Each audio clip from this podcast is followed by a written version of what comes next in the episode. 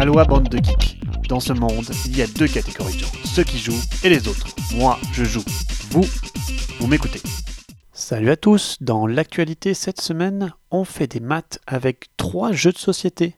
Double et sa géniale création, le jeu du cochon ou comment modéliser la meilleure stratégie et un peu d'intelligence artificielle autour de Hanabi sans oublier l'extension fan-made gratuite et gargantuesque pour Gloomhaven et la seconde édition de Tyrant of the Underdark, nous sommes servis.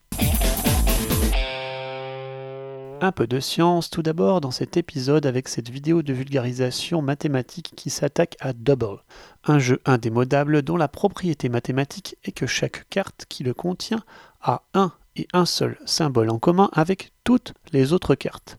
L'auteur de la vidéo va tourner ce concept sous différents angles mathématiques en présentant le fait que Double utilise le set parfait et complet contenant le moins de symboles possible. Ceci se modélise d'abord en algèbre par un plan projectif final, et la vidéo sera plus claire que mon laïus sur le sujet montrant comment le représenter avec les cartes de Double. Attention, ce ne sont pas des mathématiques de lycée. L'auteur s'attachera à montrer que Double, de base, utilise un plan projectif d'index 7 qui ne contient que 55 cartes sur les 57 possibles pour d'évidentes raisons de fabrication, mais aussi 57 symboles. C'est vraiment intéressant comme point de vue.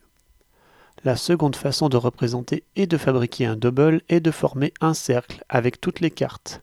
Il existe une disposition particulière des cartes avec un symbole identique qui permet de matcher uniquement une seule et unique carte en faisant une rotation du pattern.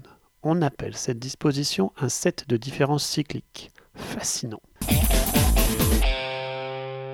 Je ne me suis pas arrêté en si bon chemin et je suis donc allé voir cette chaîne que j'adore qu'est Numberfield pour vous présenter cette analyse du jeu du cochon. Ce jeu de stop ou encore où l'on lance une paire de dés pour marquer des points autant de fois que l'on le veut, à moins de faire la combinaison qui nous fait tout perdre sur ce coup.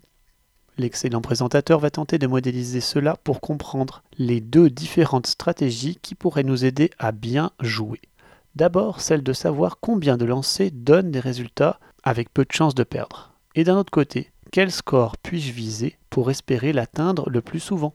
Encore un problème d'optimisation passionnant. Amateurs de stratégie et d'intelligence artificielle, ne ratez pas cette émission sur Anabi, auquel les intelligences artificielles ont toujours beaucoup de difficultés à faire de bons scores. Théorie de l'esprit, indices à plusieurs bandes, confiance, pensée de groupe, ou comment simuler notre puissante déduction pour faire une simple réussite.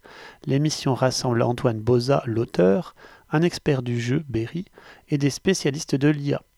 Très intéressant, riche en techniques en analyse et aussi dans l'histoire atypique de la sortie du jeu. Côté fanservice, tremblement dans le Landerneau avec l'annonce pour cet été d'une monstrueuse extension fan-made pour Gloomhaven nommée The Crimson Scales, qui sera rendue disponible cet été gratuitement, vous avez bien entendu, avec la bénédiction de l'auteur et le concours de l'illustrateur Alexander Elichev absolument fantastique. Le système d'Isaac Childress est d'une richesse incomparable, décliné dans Jaws of the Lion, dans Frosthaven et dans cette grosse extension fan-made, impressionnant. Plus de 60 nouveaux scénarios, plus de 60 nouveaux items, 11 nouvelles classes avec leurs figurines imprimables en 3D et une centaine de nouveaux événements de routes et cités. Ou comment entretenir une immense communauté pour ce titre sans nul autre concurrent aujourd'hui. Côté techno, notez cet article relativement didactique signé Gusanko qui traite des NFT. Les NFT sont une technologie permettant d'authentifier de façon unique un contenu numérique, ni plus ni moins. Elles utilisent les algorithmes de blockchain, notamment Ethereum, un concurrent de la blockchain Bitcoin.